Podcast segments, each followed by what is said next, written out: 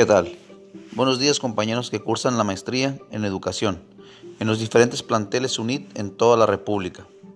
Saludos, mi nombre es Abraham Cáceres Mendoza. En este podcast hablaremos de las competencias docentes que debe tener un maestro que quiera trabajar y manejar los ambientes virtuales de aprendizaje.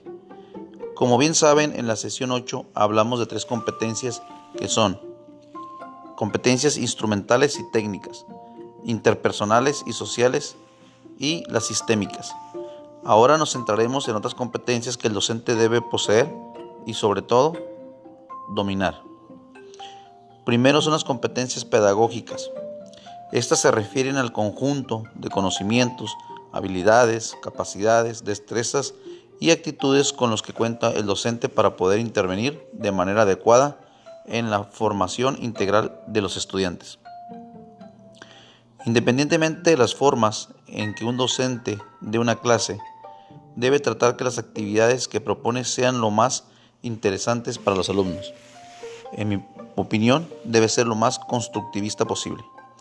Barragán menciona que el papel del tutor virtual tiene el compromiso de diseñar o presentar contenidos con elevados niveles de contextualización, de tal forma que estos cobren gran relevancia en la formación de los estudiantes.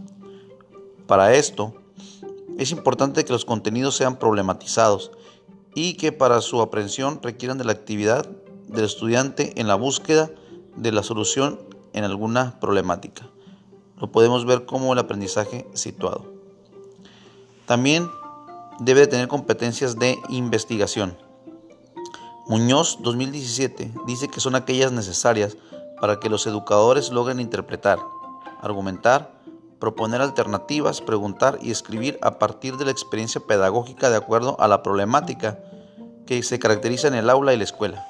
Se busca que el docente sea un constante investigador de nuevas fuentes y formas de poder transmitir información, además de tener como hábito esta práctica, el ser investigador.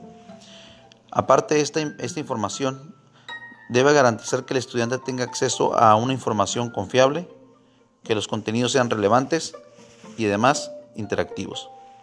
finalmente la competencia evaluativa, que más que poner un número se refiere a cuando un docente posee competencias evaluativas nos referimos a que tiene un buen manejo de técnicas de evaluación, ya sea a través de herramientas o de entregables pedagógicos que permitan evaluar las destrezas y el nivel de, apropiación de los conocimientos de los estudiantes, además de que favorezcan que el propio estudiante pueda darse cuenta de cómo ha sido su avance a lo largo del curso, o lo que es lo mismo, pueda hacer una autoevaluación.